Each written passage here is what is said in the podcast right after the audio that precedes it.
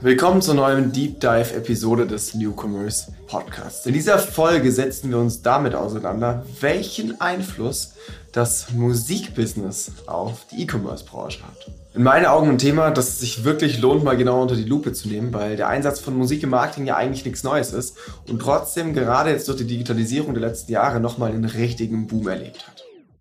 Der Newcomers Podcast. Das Weekly E-Commerce Update mit Jason Modemann. Musik ist ja schon lange ein Treiber von Commerce und Unternehmen geben krasse Summen aus, um herauszufinden, wie sie Kunden beim Einkaufen unaufdringlich manipulieren können. Und ein sehr effektives Mittel dafür ist und bleibt eben die passende Musik. Laut Studien sorgt sie für eine angenehme Atmosphäre beim Shoppen. Sie erhöht die Aufenthaltsdauer und steigert auch die Zahlungsbereitschaft der Kunden. Die Studien beziehen sich zwar auf den stationären Handel, aber in meinen Augen könnte man das theoretisch auch einfach so auf Online-Shops übertragen. Umso mehr Zeit Kunden auf der Website verbringen, umso mehr packen sie eben auch in den Warenkorb, umso mehr Geld lassen sie am Ende bei uns im Online-Shop. Ein anderer positiver Effekt lässt sich auch auf Social Media erkennen, weil Musik verändert das Storytelling von gesamten Marken. Laut einer Studie von MRC Data erinnern sich 68% der TikTok-User besser an eine Marke, wenn sie in den Videos oder eben auch ihren Anzeigen Lieder verwenden, die ihnen gefallen. Und ich habe natürlich, praxisnah, wie man uns kennt, auch ein Beispiel von TikTok dabei, das eben mega gut lief. Wir schauen uns mal die Branded Hashtag Challenge von ASOS mit dem ähnlich namigen Hashtag ASOS an. Weltweit über 1,2 Milliarden Videoaufrufe in nur sechs Tagen. 488.000 Videos unter diesem Hashtag und 167.000 Nutzer, die daran teilgenommen haben. Die Community hat diesen Hashtag geliebt und den eigens dafür produzierten Song auch. Die Folge davon war natürlich eine massive Steigerung der Markenbekanntheit um 25% laut einer Studie von Aces. Ein weiterer viraler Hit war der Song Wildberry Lillet. Wer kennt ihn nicht? Ich will Immos, ich will Dollars, singt die Nina da. Und zwei Brands können sich da natürlich ganz besonders freuen, nämlich Lillet und Schweppes von Krombacher.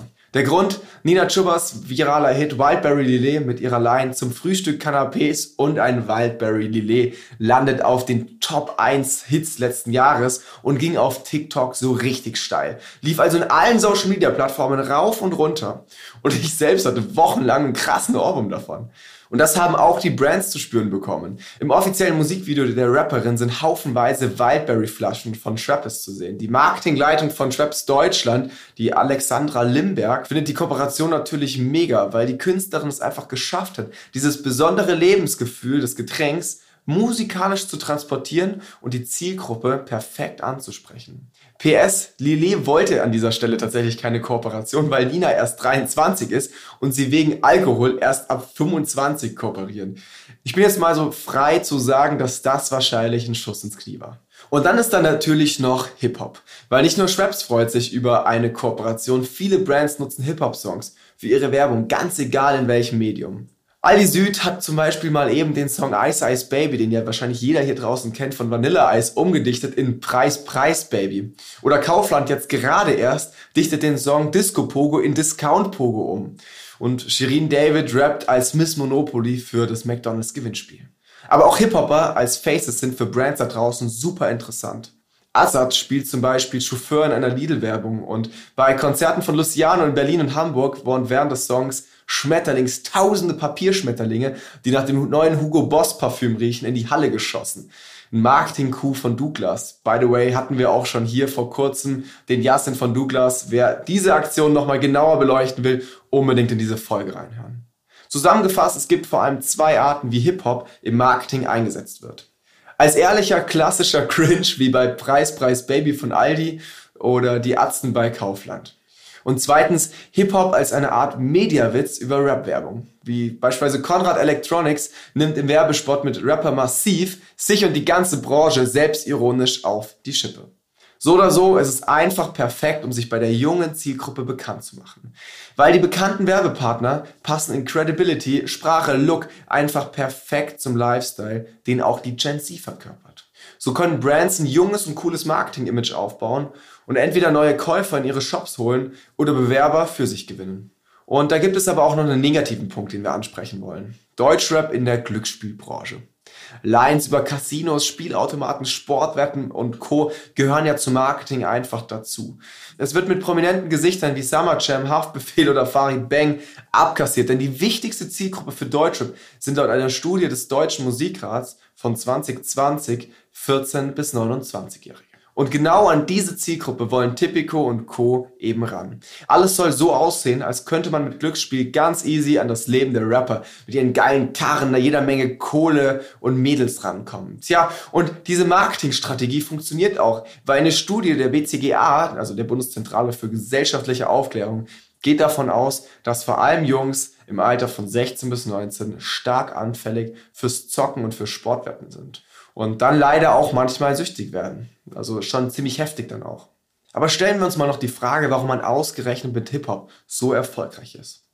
Ein wichtiger Grund ist, Hip-Hop umfasst mittlerweile mehrere Generationen und spricht die alle an. Die Generation X brachte Hip-Hop nach Deutschland. Mit den Millennials wurde sie groß und laut dem Ambition Score 2022 identifizieren sich 65% der Gen Z in Deutschland mit dieser Kultur und machen sie damit zur dominantesten Kultur der jungen Generation. Noch dazu schauen sich die alten Generationen auch immer was von den Jüngeren ab, weil die entscheiden am Ende ja schließlich, was cool ist und im Trend liegt. Und deswegen die steile These, wenn man die Kids heutzutage erreicht, dann knackt man auch die anderen. Und ich habe noch einen weiteren Grund für euch. Hip-Hop ist einfach wahnsinnig erfolgreich und schon immer ein Tastemaker, vor allem für die Fashion- und Lifestyle-Branche. Produktnamen und Brands werden halt undurchgängig gedroppt. Ein super bekanntes Beispiel für ein Produkt, das es vom Hip-Hop in die breite Masse geschafft hat, ist der Adidas Superstar Sneaker. Die Rapper von Run DMC bringen damals den Song My Adidas raus und feiern darin den neuen Sneaker. Einfach weil sie den Schuh geil finden. Daraus entsteht dann danach eine Kooperation mit Adidas und das Produkt kommt in der breiten Masse an. Ganz stark hat das zum Beispiel in meinen Augen auch bei Balenciaga funktioniert. Und durch Social Media beeinflussen Musiker die Modeindustrie noch mehr. So haben sich zum Beispiel Hip-Hop-Künstler zu Modeikonen entwickelt, die von der jüngeren Generation bewundert und imitiert werden. Dass Korps mit angesagten Künstlern durch die Decke gehen, zeigt der SB Dunk High Nerd, den Pharrell Williams zusammen mit Nike kreiert hat. Oder der Nike SB Dunk Low als Koop mit Travis Scott, der als bester Sneaker des Jahres 2020 gehandelt wird und mittlerweile auch dementsprechend kostet. Wir sehen also Hip-Hop und Urban Culture in der Fashionbranche boomt. Und auf dieses Phänomen springen immer mehr E-Commerce-Brands auf. About You beispielsweise eröffnet Anfang 2022 einen weiteren Online-Shop namens Why Not, der ganz auf die Bedürfnisse von einer jungen Hip-Hop-affinen Zielgruppe zugeschnitten ist. Why Not bietet neben ausgewählten führenden Streetwear-Marken und Personal-Brands von Künstlern wie beispielsweise von Raf Camorra auch Einblicke hinter die Kulissen der Hip-Hop-Street-Culture. Und auch die Produkte im E-Commerce werden durch Hip-Hop angepasst. Auf dem OMR-Festival 2019 erzählt Florian Reichelsdorfer von Adidas zum Beispiel davon, dass sich die Brand bei ihren Adidas Original Sneakern stark an Trends im Hip-Hop orientiert oder Styles von dort aufgreift und kommerzialisiert. Zum Abschluss wollen wir noch klären, was es zu beachten gibt, wenn man versucht, Hip-Hop für seine Marke zu nutzen, um das Ganze auch sehr praktisch abzurunden. Mokta Benwaza von Jack Wolfskin hat uns hier in der früheren Podcast-Folge bereits verraten, wie er als Vice President Marketing und Digital für die Outdoor-Brand auf Urban Culture und Hip-Hop setzt und versucht, die Kids damit zu erreichen. Man muss die Zielgruppe im richtigen Kontext ansprechen. Jack Wolfskin beispielsweise tut gar nicht erst so, als wären sie eine reine Fashion-Brand, weil dafür steht Outdoor mit Funktionalität und Co. einfach nicht. Und das checkt die Gen Z halt auch. Aber sie gehen über Rap. Heißt, Credibility ist key. Nummer eins. Wichtig ist immer, dass sich in der DNA der Marke was findet, das an Hip-Hop anknüpfen kann. Man muss sich als Brand fragen, welche Rolle können wir in der Kultur spielen, ohne uns verstellen zu müssen. Deshalb muss bei einer Koop mit einem bekannten Rapstar genau geprüft werden, ob der Künstler zur DNA des Unternehmens passt. Weil Hip-Hop ist eben nicht gleich Hip-Hop. Es gibt zig verschiedene Stilrichtungen, die für andere Sachen stehen können und auch andere Themen vermitteln. Ein super positives Beispiel ist die Zusammenarbeit der Firma Bosch mit den Fantastischen Vier. Beide sind im Stuttgarter Raum verwurzelt. Die Verwaltung von Bosch sitzt in Smudos Heimatort Gerlingen und auf YouTube kann der Spot mittlerweile über 4,5 Millionen Views vorweisen. Punkt 2. Freiraum geben. Realness und Authentizität sind die Kernpunkte im Hip-Hop. Sich aus kommerziellen Gründen der Marktwirtschaft zu verkaufen, ist verpönt. Auch wenn die Toleranzschwelle heute tatsächlich bei Künstlern und Fans sehr viel höher ist als noch vor einigen Jahren. Daher macht es durchaus Sinn, dem Kreativen in der Kooperation sehr viel Freiraum zu lassen und ihm eine eigene Botschaft zu gewähren. Ob Shirin Davids Dirty Iced Tea, Capital Bras, Gangsterella Pizza oder Reese's Weißwein, die Stars wissen, wie man eigene Produkte verkauft. Eine gute Werbekoop unterstützt die Persönlichkeit der Rapper und hält sich auch mal im Hintergrund. Drittens, Aufbau einer Cultural Credibility. Damit eine Koop langfristig erfolgreich ist, muss das Unternehmen Cultural Credibility aufweisen. Das geht nicht über Nacht und vereinzelte Kampagnen können zwar kurzzeitig zu mehr Visibility und Reichweite führen, verlaufen aber auf lange Sicht im Sand oder können der Brand sogar schaden, wenn die Authentizität angezweifelt wird. Um nachhaltig Cultural Credibility aufzubauen, sollte man nicht nur den Rap in Betracht ziehen. Die Kultur hat viele Berührungspunkte von Street Fashion über Breakdance bis hin zu Street Art und Graffiti. Knüpfen also hier immer wieder an, damit die Credibility organisch wachsen kann.